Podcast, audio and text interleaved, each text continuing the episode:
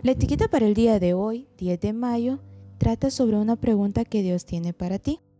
Y nos dice, ¿no has considerado a mi siervo?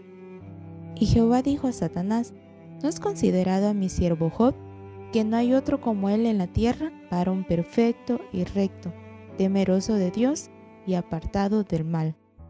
Job 1.8 En la soledad del desierto de Madián, Moisés se abocó no solo a cuidar las ovejas de su suegro Jetro, sino a escribir los libros de Génesis y de Job, según nos dice Señales de los Tiempos en la publicación del 19 de febrero de 1880. En el segundo, contó la increíble historia de este personaje sin paragón. Cinco características se nos dicen de Job.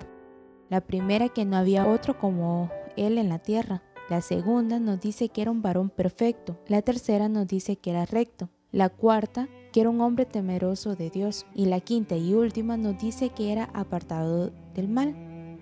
Qué elevada queda esa vara de mentir para nosotros. Sin embargo, si un hombre tal existió y su historia es verídica, famosa en la tierra y en el cielo, tenemos la seguridad de que esa ayuda de lo alto está disponible para nosotros hoy, para ayudarnos a sobreponernos a las tentaciones y a las pruebas más feroces.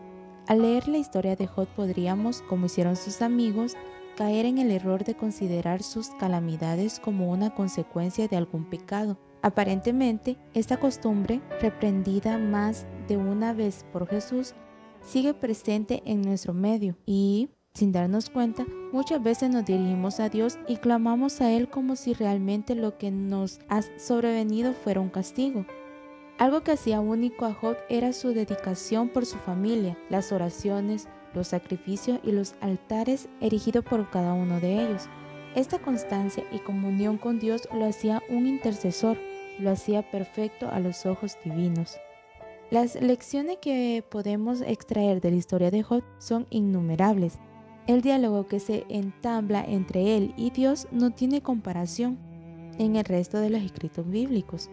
No hay registro bíblico de ningún otro ser humano a quien Dios le hiciera tantas preguntas y dedicara tanto tiempo amoroso pero firme para vindicar su nombre y su poder. Hay incalculables riquezas en este libro histórico, tan lleno de poesía, dolor lacerante, sufrimiento indescriptible y fe inquebrantable.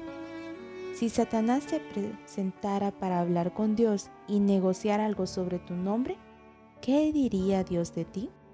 ¿Nos pondría como ejemplo de hijo que lo sigue hasta el final, sin dudar ni tambalear? ¿Qué cinco cosas te gustaría que Dios dijera de ti? Ora de forma especial el día de hoy para que estas características puedan ser una realidad en tu vida.